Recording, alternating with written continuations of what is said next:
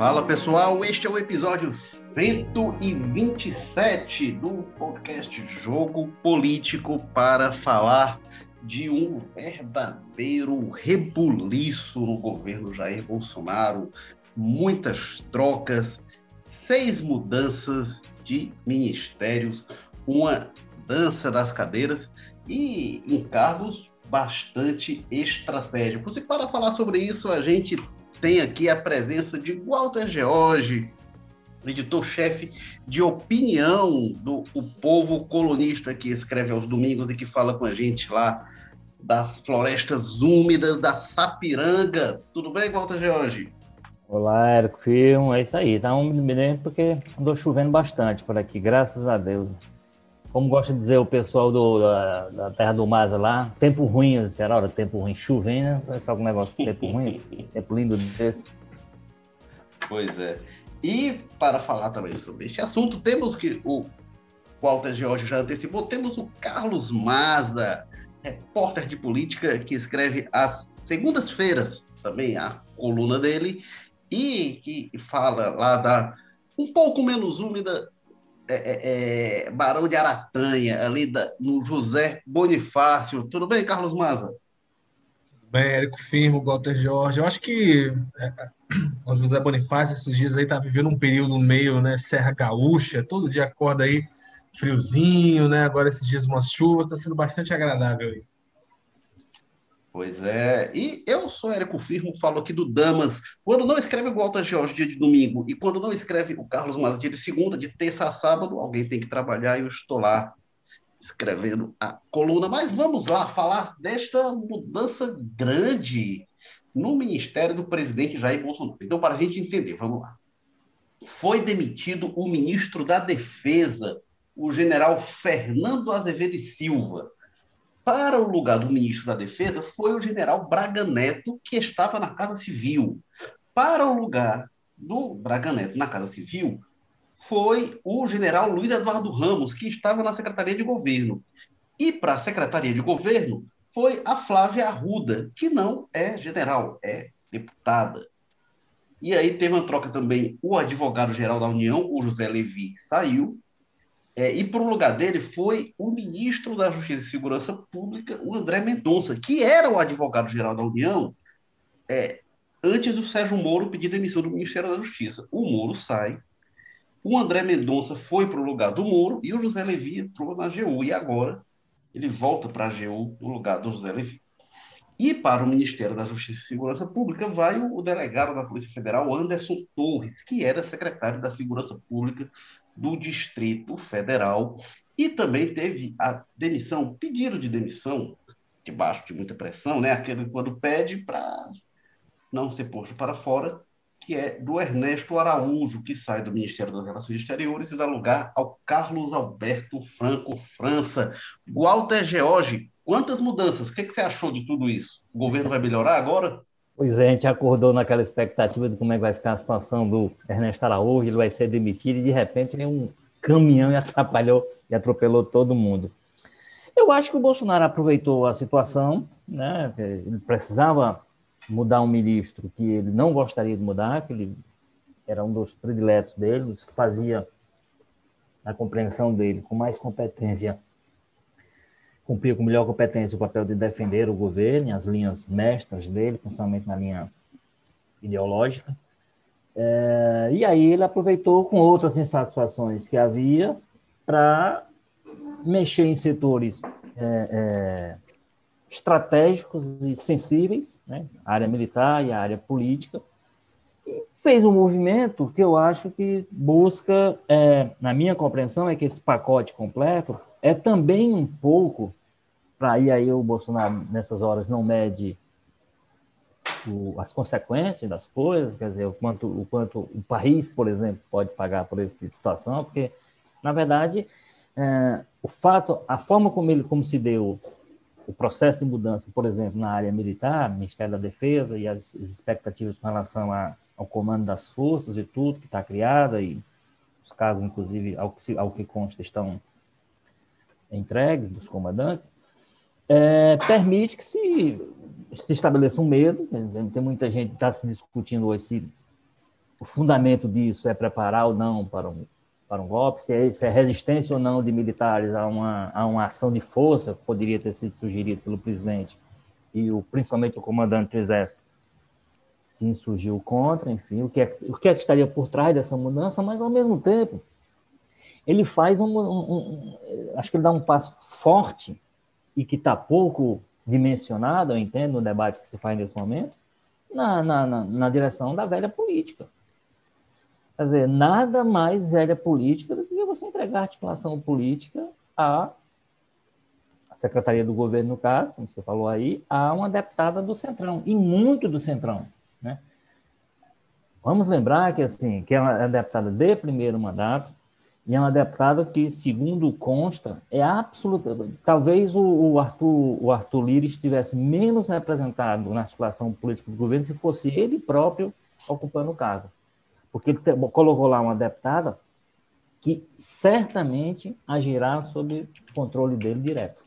Ele não terá muito do ônus que as medidas que forem tomadas lá trarão e terá o benefício de ter controle sobre essas decisões que forem tomadas. Quer dizer, uma deputada que ele tem condição de exercer esse controle, como tem demonstrado, e até pelo perfil, deputada do primeiro mandato, aquelas coisas todas. Então, assim, eu acho que há uma inteligência, digamos assim, por um lado, que a inteligência, eu acho que é criar essa cortina de fumaça em relação a outro movimento que, se feito isoladamente, o mundo cairia na cabeça do, do presidente. Né? Se, se fica bem carimbada a ideia de que o Centrão está assumindo a articulação política, coisa que ele não, não havia feito. Aliás, já está. Como articulação política, não sei se chegou nos governos do PT ou do Fernando Henrique a ter um, um membro do Centrão com tanta com tanta caracterização como se dá nesse momento. Mas, enfim, mas é um governo que chegou no poder com todo aquele discurso do fim da velha política, se, pegar, se gritar pega centrão, não fica um, aquelas coisas todas. e aí acontece, como, como chegou a brincar uma deputada do PT ontem, o que eu achei, é, botou no Twitter, foi o Centrão assumiu o governo e o Bolsonaro passa a fazer parte da base aliada. O, então, assim, eu acho que esse movimento ele conseguiu abafar e, e mexeu em setores que ele precisa fortalecer, que ele deve fortalecer, não necessariamente, na minha compreensão, porque essa é uma leitura mais rápida, né? porque ele tem em mente é, decretar um estado de sítio, porque ele tem em mente um golpe, porque ele tem, porque isso eu acho que tem, tem um conjunto de fatores que eu não sei se estão preenchidos nesse momento, e um fator fundamental, e aí ao longo do programa a gente talvez vá vai aprofundar um pouco mais essa discussão, assim, eu não sei se há outro país do mundo em que ah, grandes problemas têm sido criados, criados mesmo pelo governo, gerados pelo governo, inventados pelo governo, que não tem a ver com a pandemia e que, inclusive, dificultam o trabalho de, de combate à pandemia, como tem acontecido no Brasil. A quantidade de crises, e a maior parte delas, se não todas, geradas a partir de decisões do governo de medidas do governo que desviam o foco, quer dizer, o país que deveria estar 100% concentrado, está no seu pior momento da pandemia, e que deveria estar completamente concentrado na, no combate a isso, frequentemente, quase que toda semana, tem essas grandes crises que são geradas fundamentalmente por um governo que não quer um país calmo para poder, parece, combater a, a pandemia. E aí tem esses fundamentos, né, que tem, tem também a postura do comandante do exército das pessoas em relação à questão do enfrentamento dos governadores, dos prefeitos, as declarações que o presidente dá, ah, meu exército vai fazer isso, meu exército vai fazer aquilo. Com ah, os movimentos que ele fez, uma coisa está clara, quando ele dizia meu exército, ele não estava falando uma verdade absoluta, não. Se ele tivesse mesmo o exército do jeito que ele, meu, do jeito que ele dizia, ele não estaria fazendo as mudanças profundas e, evidentemente, a gente ainda tem que ver, porque mais importante do que o gesto de colocar os cargos à disposição, que é o que o noticiário fala nesse momento que aconteceu com relação aos comandantes, é quem, se houver substituição, se for aceito, se for aceita a demissão, que é a tendência, quem ocupará esses cargos? Eu acho que isso, o perfil de quem vier, dirá muito de quais são os planos, dirá muito dos planos do presidente Bolsonaro com relação ao que está por vir nessa delicada área, e é mais delicada ainda tratando-se de um governo comandado por Jair Bolsonaro, a delicada área da, do, do ambiente militar. O Walter, e a, a Flávia Arruda, ela é, é, é, uma personalidade famosa na televisão, né? É, é, é era a, a, a, moça do tempo, inclusive, em rede nacional, na TV Bandeirantes, enfim. e, mas ela é de família, assim, tem, tem uma família política, né? Ela é casada com o José Roberto Arruda, que é, assim, eu acho que ele e o Palocci são os personagens que eu lembro de terem tido dois grandes escândalos nacionais, né? Porque ele cai em desgraça o episódio da violação do painel eletrônico de votação do Senado. O pessoal minimiza isso. Gente, olha, violação do painel do Senado é uma questão democrática gravíssima. É, e aí, é, hoje, é, é e volta, né, consegue retornar, volta como governador do Distrito Federal e, e, e tem a, teve a honra, digamos assim, de ter sido o primeiro governador do Brasil preso durante o mandato, na época chamado mensalão. E ele é daqueles, né, Érico? Assim, e ele é daqueles que tem. Toda, toda vez que você fala o nome dele, por exemplo, na televisão, aí recorre essas imagens que tem imagem ele recebendo dinheiro, assim, não é uma coisa Sim. assim, alguém dizendo que não. Você tem, no caso dele, você tem provas que o, o espectador vê imediatamente, porque tem lá ele aparecendo o, bolo de dinheiro se entrega na mão dele. Pois é, ele foi preso durante o mandato preventivamente e hoje ele está preso, é, condenado por termos de, de, de corrupção na, na, na, construção do estádio Mané Garrincha para a Copa do Mundo, que disputa ali com o Maracanã, mas acho que o Mané Garrincha até, coitado do Garrincha, é, é, é até ganha vantagem como o maior escândalo da Copa do Mundo no Brasil e ela é casada com ele e assume a Secretaria de Governo, Articulação Política do governo do senhor Jair Bolsonaro. Que coisa! Carlos César Rocha Maza, o que, é que você nos diz deste novo governo Bolsonaro? Será que agora vai? É, eu acho que engraçado, tem queda para todos os gostos, né? Tem desgaste vindo de fora com Ernesto Araújo, desgaste do ministro com o presidente, no caso da AGU, desgaste do presidente com o ministro, né? Como no ministro da Defesa. Eu acho que o, o que me chama mais atenção no primeiro momento é essa chegada aí, né? Essa, essa ascensão meteórica do Centrão pela porta da frente, né? Esposa do José Roberto Arruda, como vocês lembram aí, no primeiro escalão e não é qualquer né, pasta, é na Secretaria de Governo na articulação política, olha só, o presidente que falava tanto em acabar com a mamata, né? Então tá certo. Acho que o, o, o, mais grave aí, que deixa mais incerteza, foi a mudança da forma como foi feita do Fernando Azevedo Silva, né? Ministério da Defesa, uma pasta muito sensível, principalmente quando se fala de Jair Bolsonaro, né? Mexe muita coisa aí, já provocou primeiro uma possível renúncia coletiva dos comandantes das Forças Armadas, no momento que a gente está gravando aqui, já tinham sinalizado colocar os cargos à disposição. Vamos ver o que, que vai ser, né? Porque é, é, é a mudança mais grave, porque tem aquele componente de que ficou muito claro que o que havia era uma intenção do Bolsonaro de fazer um uso político maior, né? Porque não dá para fingir que não há já, né? Que o exército já não é, em muitas partes, a cara do governo, mas um, um, um, um uso político muito maior, né? Que se engajasse mais na defesa, né? Das ações do presidente, inclusive quando são aquelas que são baseadas no fato do Bolsonaro bater o pé e querer que a coisa fosse, seja feita de uma forma, né? Ah, eu acho que a mudança que vai mais tarde é a do Ernesto Araújo, né? Um ministro totalmente sem envergadura para o cargo que ocupava. Me lembra muito aquele Abraham Weintraub, né, da educação, chegou ali pela necessidade de preencher uma cota ideológica, já que era um cargo delicado demais para sacar alguém de fora da carreira diplomática. É a questão, a impressão ali que passa é que eles viram que o que mais tinham perto disso aí, ali dentro, era ele, né? E por isso vai ele mesmo. Um ministro que transformou o Brasil num par internacional, incompetência na, na gestão da questão da Amazônia. A questão foi parar no debate presidencial dos Estados Unidos, né, com ameaça de sanção a gente feita pelo Biden no debate. Enfim, não teve um, nenhum tipo de articulação é, produtiva para isso. Né? O papelão geral que o Brasil viveu também na eleição dos Estados Unidos, de, demorando para reconhecer a vitória do Joe Biden com base né, em teorias da conspiração malucas de que o Trump ia revelar uma conspiração. Enfim, né, foi um presidente, um presidente, um chanceler que provocou muito mais tensões do que resolveu, né? Agiu na, na, no, no, significado oposto da função dele, buscar briga em rede social, né? Enfim, né? Alguns apoiadores até falam que ele revolucionou é, o Itamaraty revolucionou o quê, né? Até a revelação com os Estados Unidos, que ele se vangloriava muito da época do Trump lá, isso não existe mais, né? Foi, foi para o contrário, o, adversário principal venceu. O que sobrou, né? É, a relação boa com ditadores sauditas, com a Índia. Acho que o Brasil sempre teve boa, ótima relação com esse pessoal, né? Com a Índia, mesmo anos atrás, a gente estava negociando um banco comum, a criação de fundos para desenvolvimento, né? Hoje parece que uma grande relação é o Bolsonaro ir lá e tomar um caldo, né, com o presidente do país.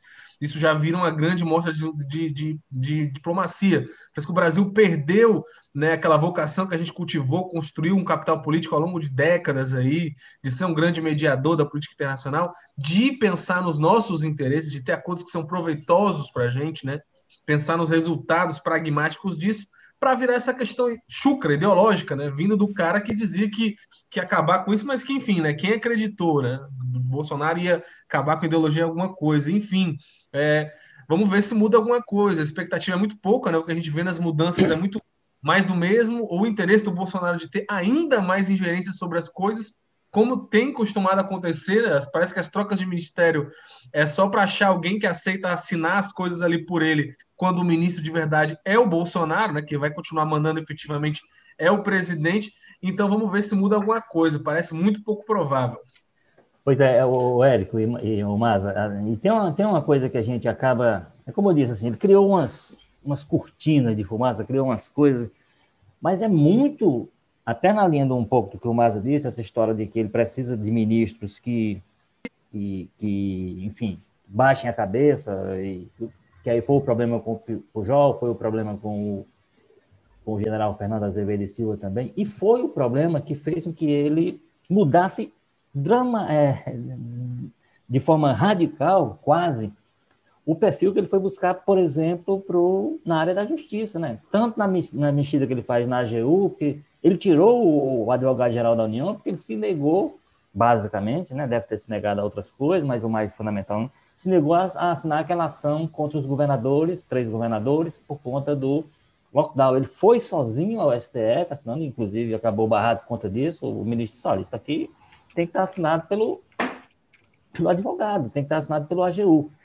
E por conta disso recusou, porque estava assinado só pelo Bolsonaro, porque o AGU recusou-se a assinar, e aí caiu por conta disso.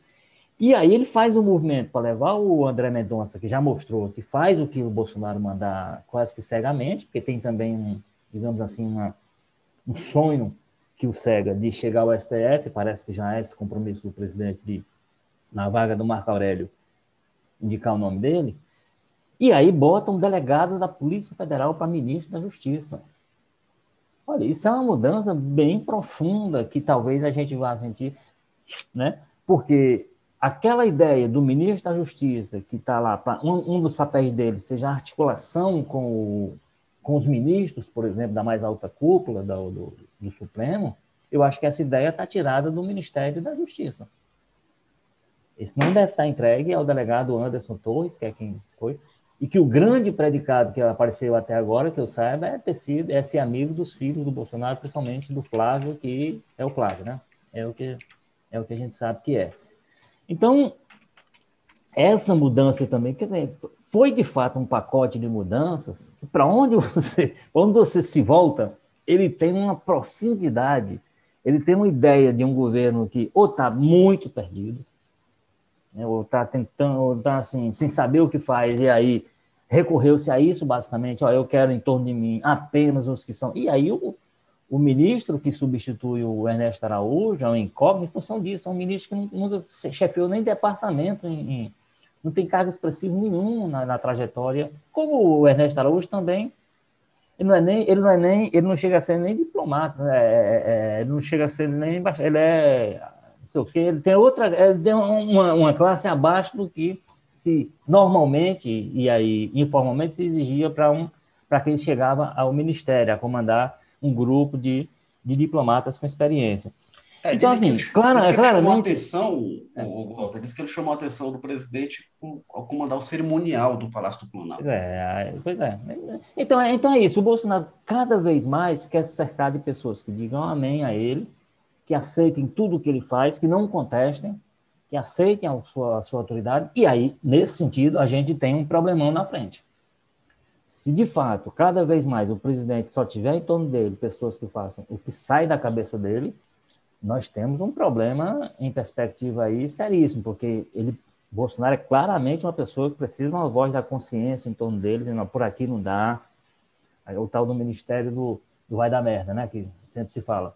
Ele precisa de uma pessoa em, em, próxima a ele que diga, presidente, por aqui que possivelmente é o que o João fez em algumas circunstâncias, possivelmente é o que o Fernando Azevedo Silva fez como ministro da Defesa em determinadas circunstâncias, é o que o AGU fez quando ele quis ir para cima dos governadores. Não, aqui não é caminho. Então, se cada vez mais tiver pessoa pensando igual, pessoas pensando igual a ele, nós não, não vamos entrar na, na linha de, é, recomendada do combate à pandemia, por exemplo, que é o problema mais urgente que a gente tem, e a gente vai caminhar numa linha política bastante problemática. Vamos ver se o Centrão consegue, na área política, dar essa controlada nele. É, essa, essa vai, eu acho que vai ser o Carluxo agora. Mas deixa eu só retificar uma coisa que eu falei aqui, né? Eu falei que o Zé Roberto Arruda está preso ainda, e era a última informação que eu tinha visto, mas eu fui buscar aqui a mais recente. É, é, ele consta aqui que ele foi libertado, tá? Ele é réu, ele tem condenações, está recorrendo, mas não consta aqui que ele esteja ainda é, em, em, em, prisão, não. Ele teria sido libertado, não corrigindo aqui peço perdão. É, agora, o Walter, e o, o Maza comentou aí sobre o Ernesto Araújo, né, que eu acho que foi a saída mais cantada, né, uma pressão enorme, a confusão dele com a Cátia Abreu, enfim. É, e eu fico sempre me perguntando assim, qual é o limite? Assim, de vez em quando vem a pressão para alguém sair do governo, eu digo, nossa, essa pessoa passou tanto tempo aí fazendo tanta coisa, e, e tem um limite, né? Tem, tinha, as pessoas tinham um limite de tolerância, era mexer lá com o senador, faz, fazer o que ele falou, o que ele fez. É, a passagem do Ernesto Araújo foi do barulho, né? Porque ele, assim, antes de o Bolsonaro tomar posse, já teve aquele anúncio de que a, a embaixada do Brasil em Israel seria transferida de Tel Aviv para Jerusalém. E aí o Benjamin Netanyahu vem ao Brasil para a posse do Bolsonaro, passa o ano novo aqui para prestigiar a posse do Bolsonaro, num gesto de boa vontade, causa uma confusão com os países árabes, indignados, porque Jerusalém tem, tem uma pendência enorme, né? É uma cidade é, administrada hoje pelo Estado de Israel, mas é uma cidade dividida, né? Você tem o lado árabe e o lado judeu. É, e pelo plano original, lá que o Oswaldo Aranha, o brasileiro Oswaldo Aranha, costurou lá em 1947, seria um território internacional. Por isso, a maior parte da comunidade mundial não reconhece Jerusalém como capital do Estado de Israel, mas tem essa briga. Os países árabes ficaram indignados. E o fato é que até hoje o Brasil não transferiu a embaixada para Jerusalém é, Israel tem cobrado recentemente, então conseguiu, assim, de cara, conseguiu se dispor com os dois lados, né? Porque fez que agradar, e aí os árabes, que tem um peso, vendo na balança comercial, o peso dos países árabes para o Brasil, vendo pragmaticamente, é muito maior do que o de Israel, mas foi o cartão de visitas.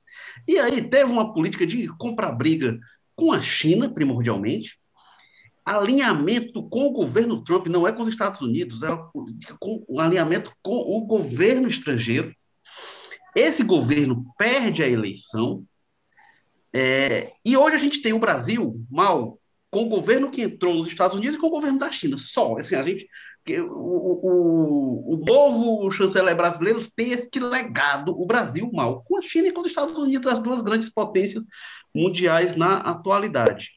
É, e sem falar de outras brigas, e aí alinhou o Brasil com ditaduras teocráticas, os países mais atrasados do mundo, e tudo que é bandeira retrógrada.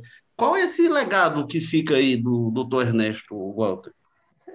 Você fez, o, você fez o melhor resumo possível. Agora, a, a, grande questão é o seguinte: qual, como você disse no início, assim, qual é o limite? Né? Eu, eu, eu, eu, semana passada, eu li alguma coisa do, do como tinha sido a passagem por ele, aí eu decidi, não, eu vou, eu vou mais tarde fazer o exercício de, de acompanhar a sessão. E eu acompanhei as cinco horas da sessão do. assisti da sessão dele no Senado. Olha, eu nunca vi um ministro ser tão humilhado na minha vida quanto o, o Ernesto Araújo foi naquela sessão do Senado. Mas humilhado, não. Ele, ele evidentemente ele mantém a, ele mantém todas as convicções dele, mas assim, porque é, não teve nenhum senador radical, não sei nem se existe senador radical hoje, que o Senado está numa fase meio, mas assim, mas senadores absolutamente digamos assim, tranquilos, diziam para ele que ministro não tem condição de. Aí, dizia, aí elencavam, listavam para ele todas as situações. Essa, esse resumo que você fez aí passou na frente dele. Na, né? E ele. É, ou, é a sessão em que houve aquele outro episódio dantesco, que, aliás, que essa crise toda acabou, não sei se vai abafar suficientemente ou vai voltar ou não, que é do Felipe Martins, que fez o gesto racista dentro do Senado, né? O gesto lá do poder branco, da supremacia, é, que é assessor do presidente, então, trabalha no Palácio Planalto como presidente e é a consciência do presidente sobre a política internacional, é o que fez o gesto supremacista.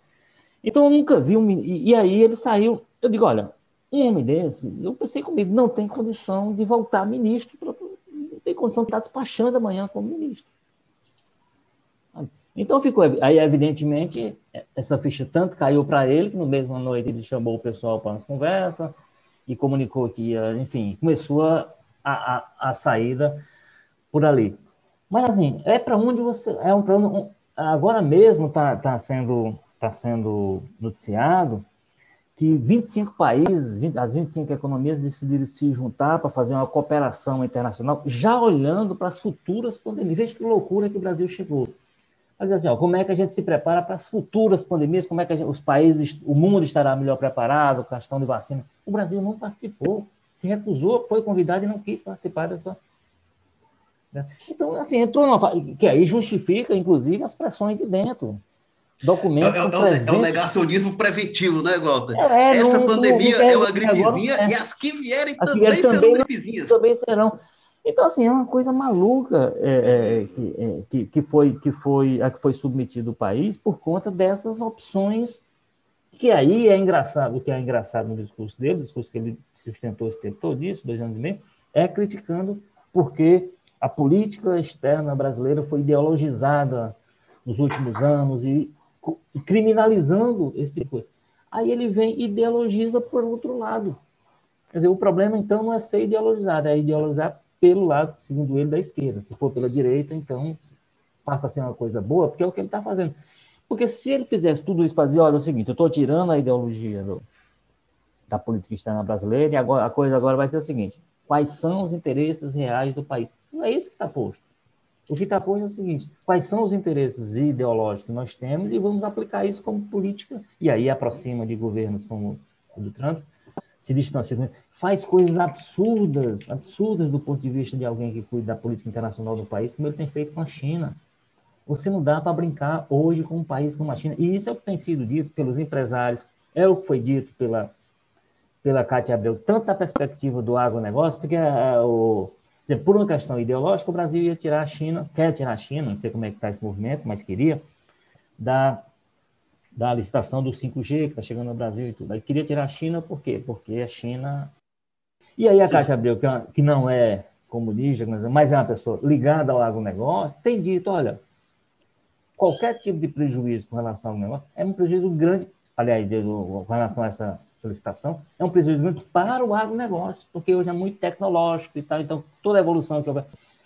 Então, assim, não tem pensamento sistêmico, não tem pensamento estratégico, não tem, é um pensamento puramente ideológico de uma pessoa que, inclusive, o que me preocupa às vezes nele, um, um dos senadores, o Contarato, que é o que sugeriu, disse, olha, disse na cara dele, ministro, me confirma, o senhor passou mesmo pelo Instituto Rio Branco, o senhor de fato foi aluno do, do Instituto Rio Branco, que é, todo mundo sabe que é talvez seja o concurso mais difícil do Brasil, seja o Itamaraty, prepara profissionais de altíssima qualidade. A, a, diplomacia brasileira, não canso disso, é de primeiro mundo. Você falou o Oswaldo Aranha na questão lá da.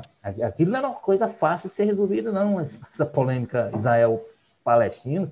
E um brasileiro conseguiu fazer essa costura, que é uma concertação que até hoje mais ou menos mantém o, o equilíbrio possível e a vida possível numa região que era uma bomba explodindo o tempo todo. É, o que o Oswaldo Aranha conseguiu foi um consenso em 1947, um consenso entre Estados Unidos e União Soviética. Sabe lá o que é isso? Pois é, então assim, é essa diplomacia que está representada. Aí, a, aí eu vou, para encerrar, ou gastar um tempinho, a preocupação que eu tenho com o que vem.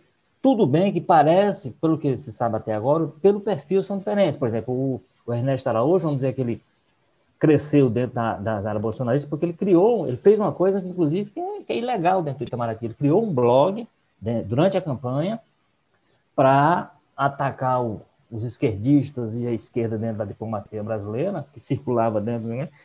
E, evidentemente, esse blog ele não, não, assinava, mas era, ele passava toda. E assim, esse, o, o, o que chega, muito embora seja basicamente porque se aproximou do presidente pelo cerimonial, não tem história nenhuma dentro do Itamaraty que o credencie, quer dizer, foi um, um segundo escalão na embaixada na, da Bolívia, segundo escalão na embaixada do Paraguai e segundo escalão ou terceiro na embaixada ou em alguma representação diplomática do, dos Estados Unidos. Então, uma pessoa sem, sem, sem currículo. Parece ser mais discreto. A essa altura, ser mais discreto e talvez falar menos e tentar falar mais, e principalmente ouvir as pessoas, seja uma, um, um atributo, uma qualidade. Vamos esperar que ele não se revele quando chegar no cargo, né? Que ele não se revele. O Ernesto Araújo era um incógnito, virou isso que a gente. Ele não era uma pessoa. Se sabia depois que ele tinha esse blog, que ele tinha essa atuação por dentro e tal. É, com o novo embaixador, vamos ver se ele, se essa descrição que ele apresenta seja de fato uma qualidade que, que eu faça pensar mais tomadas e principalmente desideologia, tira a ideologia de dentro do, do Ministério, que ela foi colocada com muita força e com muita desorganização também pelo Ernesto Araújo. E, esse foi, é o, e o país está pagando um preço muito alto por isso. É, o... Diz, dizem que ele tem ideias muito parecidas com o Ernesto Araújo. É, são colegas, são muito amigos, né? São, é, são amigos. Dizem que tem um alinhamento aí, mas se fala isso, né? Que ele é discreto, e eu acho isso, viu, Walter? Assim, se for realmente mais discreto, já é um ganho. Aliás, é. o oposto, se a gente passar os próximos é, é, um ano e, sei lá, oito meses aí, sem ouvir falar dele, eu acho que vai estar no lucro. Acho que vai estar no. Se a gente tiver um ministro das Relações Exteriores. Agora de lembrar o nome dele, né? É. Não, é o Carlos. Peraí. Pois é. Eu sei que é Franco tem, França, tem que né? consultar. Né? É, Fran, é, é Franco Fran França. Não, Carlos Alberto, acho. Fran Franco França é o Carlos Alberto Franco França. O Carlos Maza, é, você quer comentar mais aí da questão das relações é, exteriores que, ou a gente passa que... para outra pasta? Hoje, hoje, o Érico tá, tá muito afiado, né? Que ele já resumiu, acabou jogando a bola lá pro, pro, pro, pro Gota já com a questão toda resumida. E eu acho que o que você falou agora aí é, é o que é chave, né? Talvez o que o Bolsonaro queira é exatamente isso: um ministro que a gente não escute falar dele por, por, por, durante algum tempo, pelo menos que não crie crises né, no ritmo que o Ernesto estava criando. A impressão é que, da mesma forma como foi com esse ministro da Saúde, né, ele não quer fazer uma mudança de rumos. Ele, ah, não, se estão dizendo que está ruim, a culpa é de quem está dizendo, não é da gente que está, a gente está certo.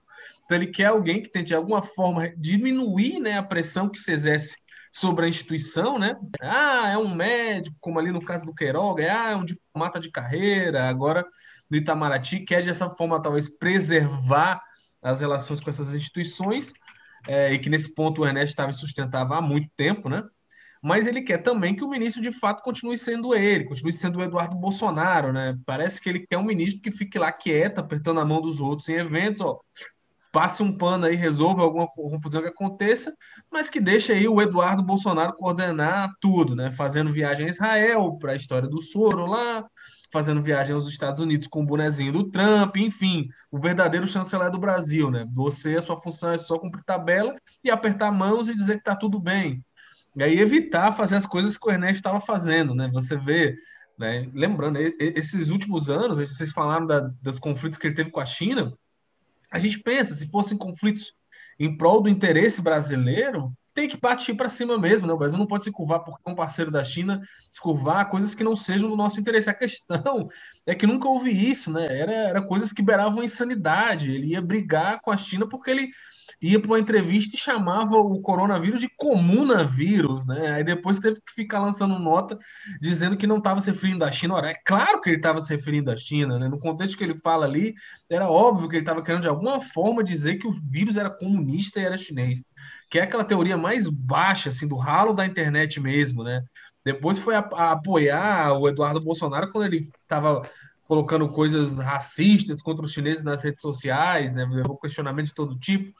Enfim, né? eram, eram crises diplomáticas muito pequenas, né? uma coisa inacreditável quase, não eram quaisquer crises. Então, eu acho que agora o interesse maior é esse, é, é tentar bota um cara para ficar quieto, mas mudança de rumo mesmo, não acredito de forma alguma, até porque eu acho que o chanceler real continua sendo o Eduardo Bolsonaro.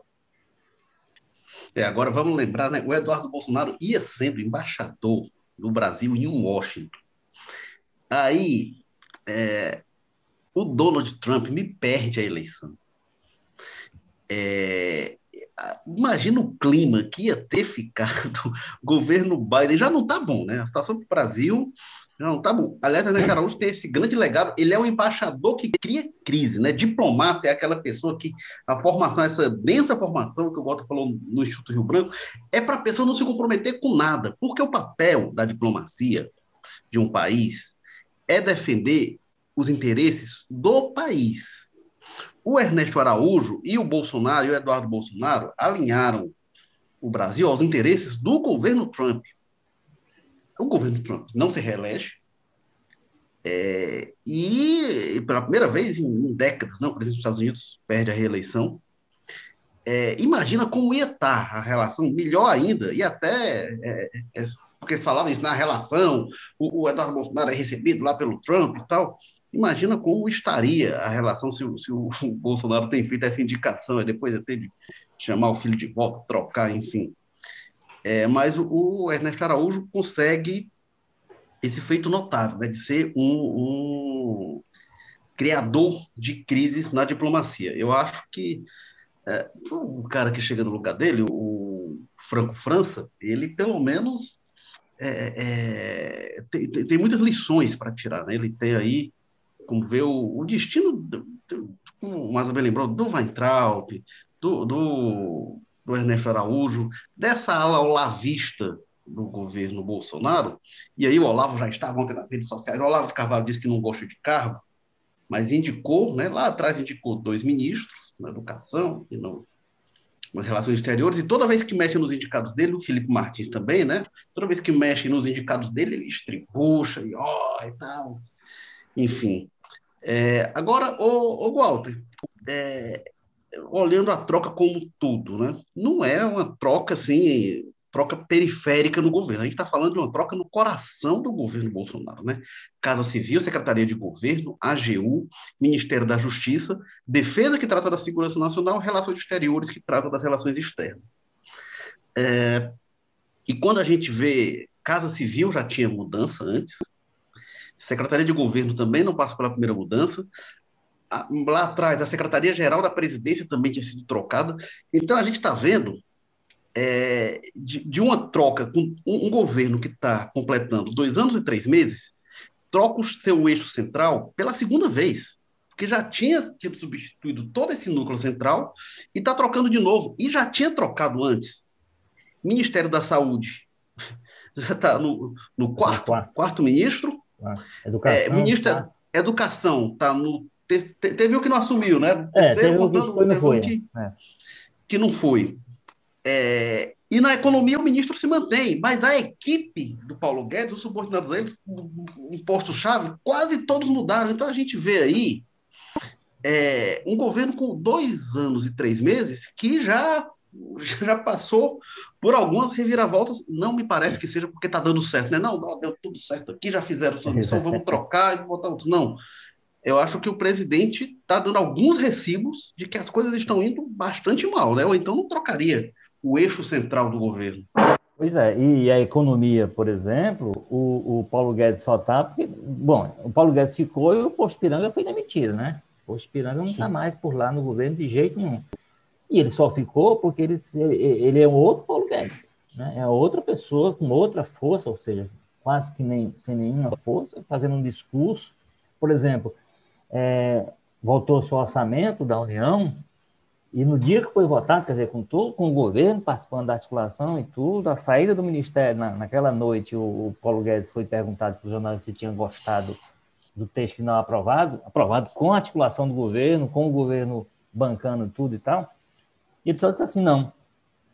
Quer dizer, o, assim, o homem forte da economia dizendo que a peça que tinha sido aprovada pelo Congresso com participação e articulação do governo ao qual ele pertence não atendeu é, ao seu interesse. Então, o Paulo Guedes está hoje porque ele já fez a mudança necessária e já é uma pessoa hoje que faz muito mais porque, porque se fosse aquele Paulo Guedes lá do começo que o presidente disse não, a área econômica eu não, não sei de nada, então a pessoa que responde dentro do governo é o Paulo Guedes. Ele não teria aceito sequer que aquele fosse sido, aquela peça fosse aprovada do jeito que foi. Tanto que ela está cheia de problema aí que vão ter que ser resolvidos. O governo ainda não, o presidente não sancionou até enquanto a gente está travando, porque tem muito rolo para ser desfeito do que foi aprovado. Então, agora é como você disse, né? se, se, todas essas mudanças estão acontecendo, e aí o que me chama a atenção, sinceramente, é assim, que se a gente for olhar boa parte das crises que foram, que aconteceram nesses dois anos e quase dois anos e meio de governo Bolsonaro, se você a grandíssima maioria foi criada, foi gerada pelo governo, foi criada pelo governo se não são aquelas crises porque vê uma denúncia, de não sei o quê, de uma grande, uma reportagem, porque vê uma denúncia da oposição. Tudo gera, nasce dentro do, da própria incapacidade do governo de, de lidar com as situações. Ou, ou, ou, essa situação mesmo do Ernesto Araújo, que a está falando, todas as crises que foram se acumulando e que trouxeram, levaram à necessidade de demitir contra a vontade do presidente, foram situações que o governo criou, que o governo gerou. E aí, vou insistir nessa história. Assim, o que me chama a atenção é que tudo isso aconteça numa circunstância em que o primeiro interessado que nós, nós termos uma, uma estabilidade, uma, uma calma, uma unidade possível no país, uma união possível, deveria ser o governo e o presidente. São, é quem tem mais gerado crises, essas crises que algumas ele não tem como controlar e termina tendo que fazer essas mudanças. O que chama atenção nesse momento, essa específica que a gente está discutindo, é isso. Se você for ver, tem três áreas, pelo menos, três áreas sensíveis, importantes, estratégicas, que ele demonstra, numa reta final do governo, que aí muita coisa que o presidente faz, você vê a digital eleitoral, digamos assim, você vê 2022 colocado naquilo com muita clareza, então, nessa área, ele decide mexer em três áreas que são. Para ele, para ele, a área militar é ultra sensível, né? Ele, quando pode, ele quase que se anuncia um general, se ele fosse general, ele só chegou a tenente, né? Acabou reformado como capitão, mas quase que como um general no, no governo. Mas como militar na presidência, ele se diz o tempo todo. Outro dia até ele fez um discurso de nós militares, nós militares não, cara, Pablo, é presidente da República e assim ele não talvez não percebeu essa essa diferença e aí é uma área que ele trata com eu diria tratava com cuidado nesse momento ele decidiu tirar o cuidado e tratar com um pouco mais de,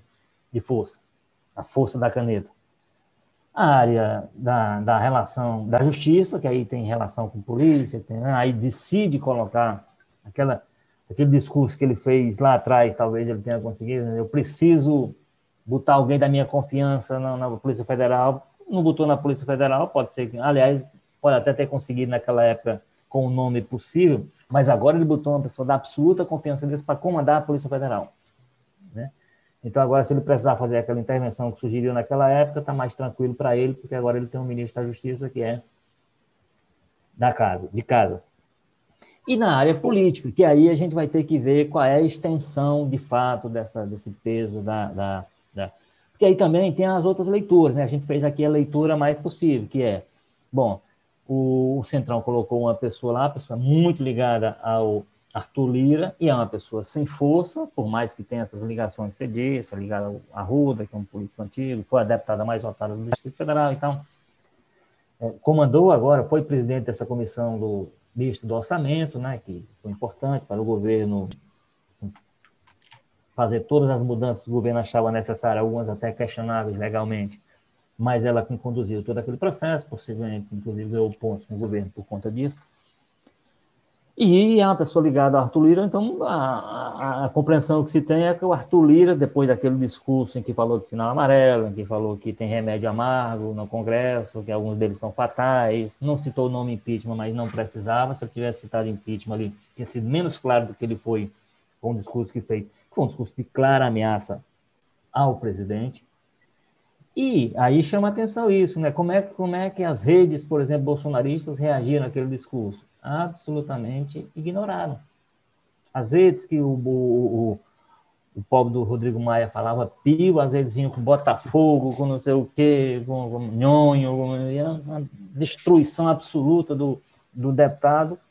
O Arthur Lira faz um discurso N vezes mais forte do que qualquer um que o Rodrigo Maia já tenha feito naqueles em que falou mal do governo, e as redes bolsonaristas ignoram completamente e o presidente também não vê ninguém esticando a corda com aquele discurso. O que é que ele faz uma semana depois, menos de uma semana?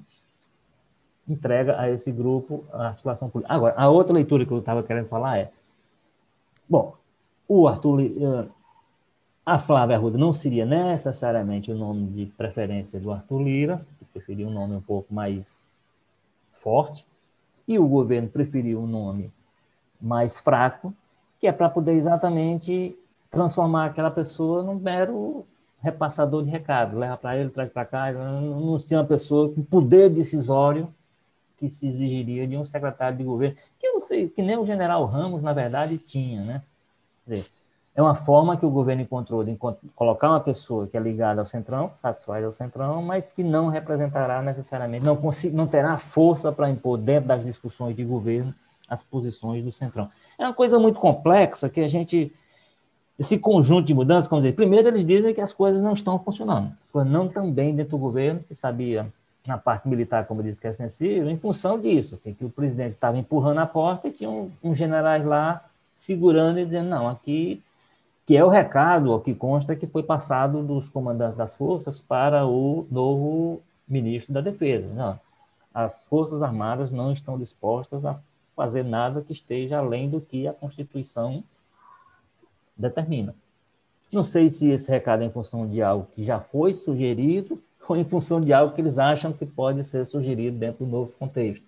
Mas é um recado importante que exigirá que a gente deixe o tempo amadurecer, tempo correr um pouquinho para que as coisas amadureçam, mas eu acho que esses três movimentos do governo, eles indicam isso, indicam que o governo estava com um problema sério, e esses problemas a gente nem tratou do maior, o grande problema que tem hoje para qualquer governo, para o governo brasileiro em especial nesse momento, é a questão da pandemia. E a gente não está conseguindo, esse é o problema do Brasil, não está conseguindo a concentração 100% nele, como outros países conseguem. E os países que conseguem essa, essa articulação conjunta, eles estão sendo mais felizes no combate do que o Brasil tem sido. Eu acho que a explicação para a nossa tragédia, que é uma tragédia que a gente está vivendo, é muito em função disso. A pouca disposição do governo para as crises que ele conseguir postergar, ele postergar, as crises que ele não puder inventar, ele não inventar, e as crises que ele tiver que enfrentar, ele enfrenta, mas as crises reais, não as que ele cria, como, como acontece nesse momento. Tudo isso é, desemboca nisso, nós vamos o governo ficar mudando gente, como você disse, de tempos. É, e, e crises reais não faltam.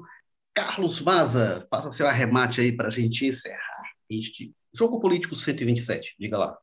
Acho que vocês estão perseguindo o governo Bolsonaro, cara, que é um governo excelente, né? Só não mantém quase nenhuma pro, pro, né, posição estratégica em pé. Educação parece que de dois em dois meses cai todo mundo das secretarias, né? Quando não cai o próprio ministro. Saúde cai o ministro três vezes em um ano, no meio de uma pandemia o combate à corrupção, a questão da justiça está bombando. Né? No primeiro ano e meio não, não, fez nada, porque teve aquele Moro ali que não prestou para nada, né? segundo o próprio Bolsonaro, isso aqui quem fala é o presidente, mas agora com essa gestão do Mendonça aí, que agora está saindo de novo, agora, agora eu acho que o negócio deslanchou. Enfim, vamos ver se com essa arrumação pelo menos dá um, aí um novo gás para a equipe do Bolsonaro, né? porque o governo está precisando de boas notícias. A gente tem que lembrar que vem essas mudanças todas ocorrem num contexto em que é, é, o governo está praticamente cercado por todos os lados, né? O Congresso, os tribunais, é diplomatas, é médico, é nota de de, de, de, economistas e grandes economistas, não é né, aqueles grupos pequenos e tudo mais, economistas, banqueiros, grandes empresários, enfim, é, é um momento que o governo sente o peso de um cerco ali com relação à condução desastrosa, catastrófica, para dizer, da pandemia que teve aqui. A gente sabe hoje que a gente não está com a vacinação no tempo que era para estar foi por responsabilidade direta do, do, do, presidente. Não, não tem como negar isso, né? A gente tem provas de documentos que o governo atrasou na, na aquisição de, de, compra de vacinas e tudo mais, porque tinha questões ideológicas ali, não apostava contra isso, e que o negócio só foi acelerado depois que o João Dória começou a anunciar é, vacinação lá, né? O Bolsonaro falou: nunca fui contra a vacina, tem dezenas de vídeos e áudios dele dizendo muito claramente que ele era contra, assim, botando defeito de todas as formas. Ele, o Pazuello, enfim, né? Então essa pressão parece que finalmente começa a sentir resultado. Vamos ver se ela se mantém, se tem um norte um pouco mais adequado. Eu não acredito muito, não. Eu acho que o Bolsonaro ele não, não consegue abandonar essa questão ideológica radicalizada. É para isso que ele foi eleito, é isso que ele sabe fazer. Então, acho que é só questão de tempo, até mesmo com todas essas mudanças aí, ele mesmo tome a dianteira e lance aí uma declaração que volte a essa instabilidade, volte esse conflito internacional e todo o resto aí. É, e, é isso que mantém animado né, o público dele. Eu só fico pensando, cara, quando ele fala da vacina, eu fico pensando no rapaz, vocês lembram nas redes sociais um rapaz que, que postou para ele, presidente, por favor, não compra a vacina chinesa, eu tenho 17 anos, quero ter um futuro e tal. E aí o presidente falou, respondeu, não será comprado. E hoje a vacina que está imunizando a população, o grosso da população hoje no Brasil, é a vacina Coronavac, produzida pela Sinovac da China em parceria com o Butantan. A vacina que o Bolsonaro disse que não ia comprar e que bom que ele não, não, cumpriu isso, porque a vacina que hoje está à disposição da população brasileira, em grande medida, é essa, a AstraZeneca também, mas em bem menor quantidade. E este foi o episódio 127 do Jogo Político, que teve edição e produção da Mariana Vieira. O editor-chefe do Jogo Político é o nosso Tadeu Braga, editor de político é o João Marcelo Sena, diretor executivo de jornalismo, Ana Nadaf e Eric Guimarães. Muito obrigado, Carlos Maza, aí do José Bonifácio. Ah, eu que agradeço, Érico Walter, sempre um prazer. Obrigado, Walter George da Sapiranga. Walter está mudo. É, e eu sou Érico Firmo, aqui do Damas, e assim o Povo Mais, a plataforma multi-streaming de jornalismo e cultura do povo. Você encontra em um só lugar notícias, reportagens especiais, documentários, séries, podcasts, livros, programas ao vivo e cursos do Povo Mais. Muito mais conteúdo. Walter está de volta com a gente. Valeu, Walter! Ok, até a próxima. Um abraço a você, Tomás. Só faltou aquela sua piadinha com o João Marcelo. Ele já voltou das férias? Ah, não, não, não. Acho, acho que quando o podcast estiver indo ao ar, ele vai estar de volta, mas por enquanto ainda não, viu? É. Queria ter férias como esta do João Marcelo, mas um dia eu chego lá. Valeu, gente. Até a próxima. Tchau.